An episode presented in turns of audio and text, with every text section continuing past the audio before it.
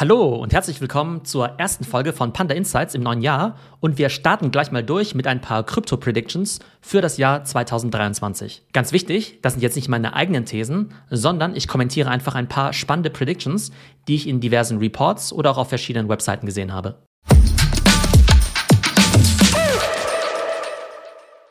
Prediction Nummer 1, weniger Venture Capital Funding für Krypto.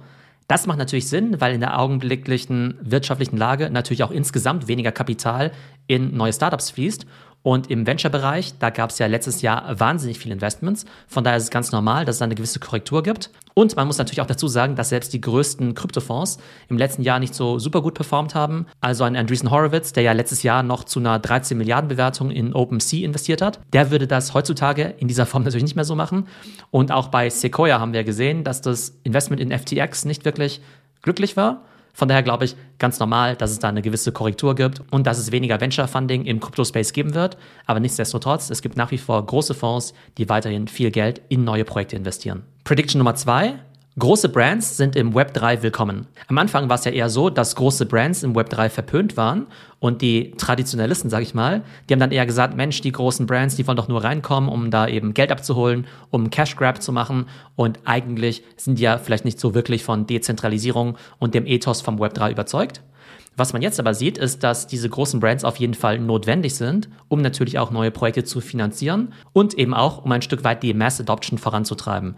Und deshalb sind eben Marken wie Nike oder auch Starbucks, die ja in diesem Bereich einiges launchen, super, super wichtig. Und ich glaube, diese Erkenntnis setzt sich mittlerweile auch im Web3 Mainstream durch. Das heißt, auch Leute, die vorher gesagt haben, hm, große Brands, weiß nicht so recht, die sind mittlerweile demgegenüber deutlich offener. Prediction Nummer drei, Communities sind Bullshit. Fragezeichen. Das ist natürlich so ein bisschen provokant, aber was ist damit eigentlich gemeint? Es gibt ja verschiedene Arten von Krypto- oder Web3-Communities. Das könnten natürlich einerseits Discord-Gruppen sein, das könnten DAOs sein, also Decentralized Autonomous Organizations, oder es könnten natürlich auch NFT-Projekte sein, wie zum Beispiel Bored Apes, die eben über so einen Krypto-Token zusammengehalten werden. Und Community war ja auf jeden Fall im Jahr 2022 ein großes Buzzword. Und ich glaube, gerade im Web3-Kontext wird sich eben dieses Jahr zeigen, ob es da wirklich eine Community gibt, die sich eben auch wirklich für so ein Thema interessiert, die eben auch zusammenhält, oder ob es einfach nur ein Zusammenschluss von Spekulanten war, die vielleicht so ein Profile-Picture-Projekt eben ganz cool finden, mit irgendwelchen Affen, Pinguinen und so weiter, solange da die Kurse hochgehen. Aber dass man vielleicht feststellt, Mensch, wenn das Projekt dann eben so langsam stirbt und die Kurse nicht mehr so wirklich hochgehen, dass die Leute dann sagen, naja, irgendwie ganz spannend, dieses Projekt, aber ich spiele jetzt doch lieber PlayStation und verbringe meine Zeit mit anderen Themen. Also ich glaube, das wird eben ganz spannend sein. Welche dieser Projekte und Communities werden sich eben wirklich durchsetzen? Es liegt natürlich auf der Hand, dass viele Communities auch wieder verschwinden werden, aber ich denke, es wird auch einen starken Kern geben von wirklich starken Communities, denen eigentlich die Fluktuation in den Tokenpreisen ziemlich egal ist und die einfach sagen, Mensch, das Projekt ist inhaltlich interessant und da treffe ich eben auch spannende Leute. Prediction Nummer vier Krypto-Games werden stabiler, nachhaltiger und auch langweiliger. Was bedeutet das? Im Jahr 2021 und 2022 gab es ja so einen gewissen Boom von Krypto-Games, Blockchain-Games, Play to Earn und da hat man dann eben sowas wie Axie Infinity gespielt, hat dann eben irgendwelche Charaktere als NFTs gehabt, hat dann eben auch irgendwelche Token bekommen und das fanden die Leute natürlich dann vor allem spannend, wenn die Preise für die NFTs und für die Token hochgegangen sind. Aber die Spiele selbst, die waren vielleicht nicht wirklich spannend, also natürlich nicht vergleichbar mit irgendwelchen AAA PlayStation Games, aber meistens auch nicht mal so gut wie die typischen Handyspiele auf dem iPhone. Und ich glaube, was wir jetzt sehen werden bei der nächsten Generation von Blockchain-Games, dass die Spiele so ein bisschen nachhaltiger werden, insofern, dass die Leute hoffentlich auch Spaß dran haben, wenn sie damit jetzt nicht wahnsinnig viel Geld verdienen können. Dadurch soll das Spiel auch stabiler werden. Das heißt, es ist nicht so, dass auf einmal ganz viele Leute reinkommen und morgen ist eine Geisterstadt, sondern die Leute sollen eben langfristig auch Spaß dran haben. Aber wenn eben diese Incentivierung durch Token und das Thema Spekulation deutlich kleiner wird, dann werden diese Spiele natürlich auch irgendwo traditioneller und vielleicht auch langweiliger, vielleicht auch im positiven Sinne. Aber dann stellt sich natürlich die Frage, wenn die Spiele relativ traditionell sind und eben Tokens und NFTs keine so große Rolle mehr spielen, zumindest jetzt finanziell, was ist dann eigentlich der Unterschied zu einem ganz normalen iPhone-Game? beziehungsweise welche Mehrwerte kann die Blockchain dann eben auch noch mit reinbringen. Ich denke aber, dass NFTs und Ingame-Items, die man wirklich besitzt, die man dann eben auch traden kann, wenn auch nicht für Hunderttausende von Dollar, auf jeden Fall ein spannender Use Case sind für Online-Games. Von da kann ich mir schon vorstellen, dass sich eben NFTs für Ingame-Items durchsetzen werden, aber dieses Thema Play to Earn, wie jetzt eben bei X Infinity, das wird wahrscheinlich so schnell nicht mehr kommen. Prediction Nummer 5. Im Bear Market entstehen neue Projekte.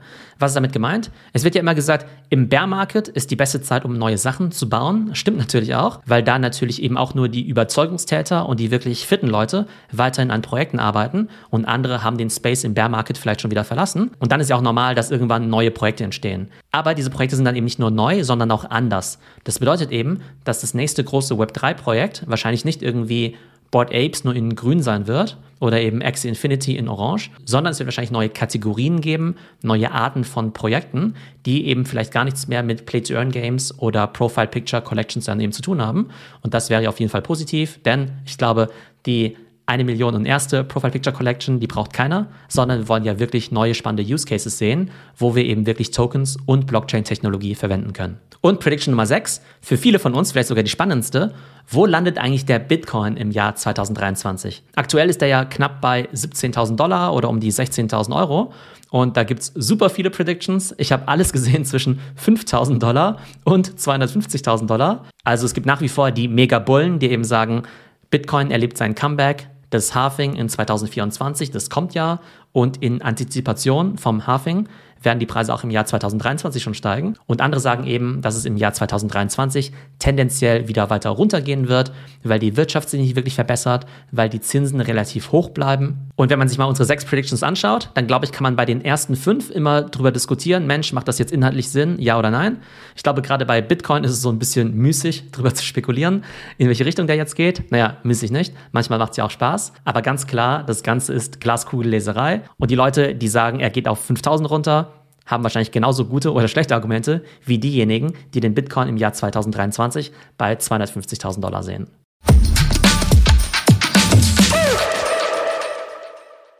Kommen wir jetzt zum Marktupdate. Wenn wir uns den Fear and Greed Index anschauen, dann steht er aktuell bei 26. Letzten Monat war er noch bei 29. Also keine großartige Veränderung. Als nächstes schauen wir uns ein paar Kryptokurse an. Und da wir jetzt ja ein paar Wochen Weihnachtsferien hatten, schauen wir uns die Kurse im Vergleich zu dem Vormonat an. Und da ist eben Bitcoin ziemlich stabil geblieben, plus 1% im Vergleich zum Vormonat. Die großen Gewinner der letzten vier Wochen waren Solana mit plus 20% und Apecoin mit plus 12%.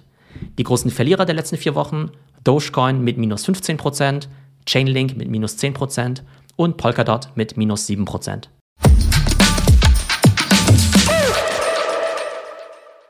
Kommen wir jetzt zu unserem Education-Teil und fünf Vorsätzen fürs neue Jahr, vor allem was das Thema Investieren angeht. Vorsatz Nummer eins: das Portfolio regelmäßig neu überprüfen und gegebenenfalls auch anders gewichten.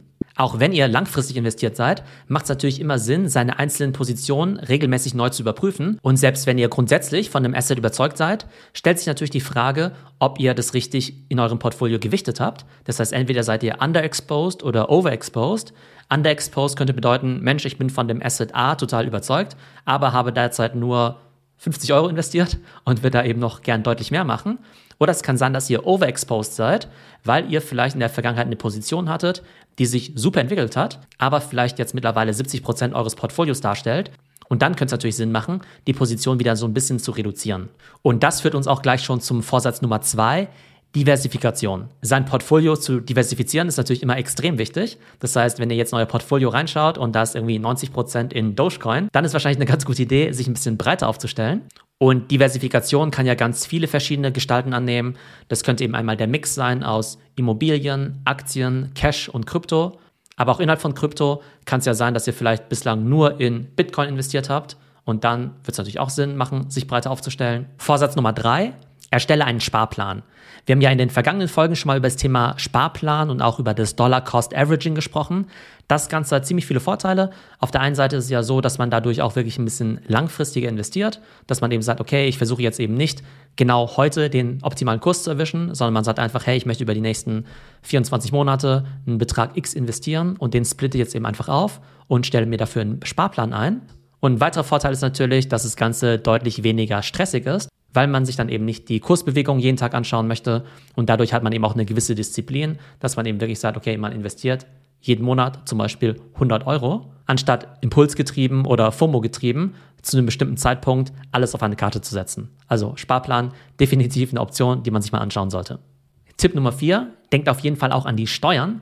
Das ist ja immer ein bisschen ein leidiges Thema, ist natürlich jetzt auch nicht das Spannendste auf der Welt, aber Steuern sind ein extrem wichtiges Thema. Von daher macht euch mit den entsprechenden Tools eben vertraut.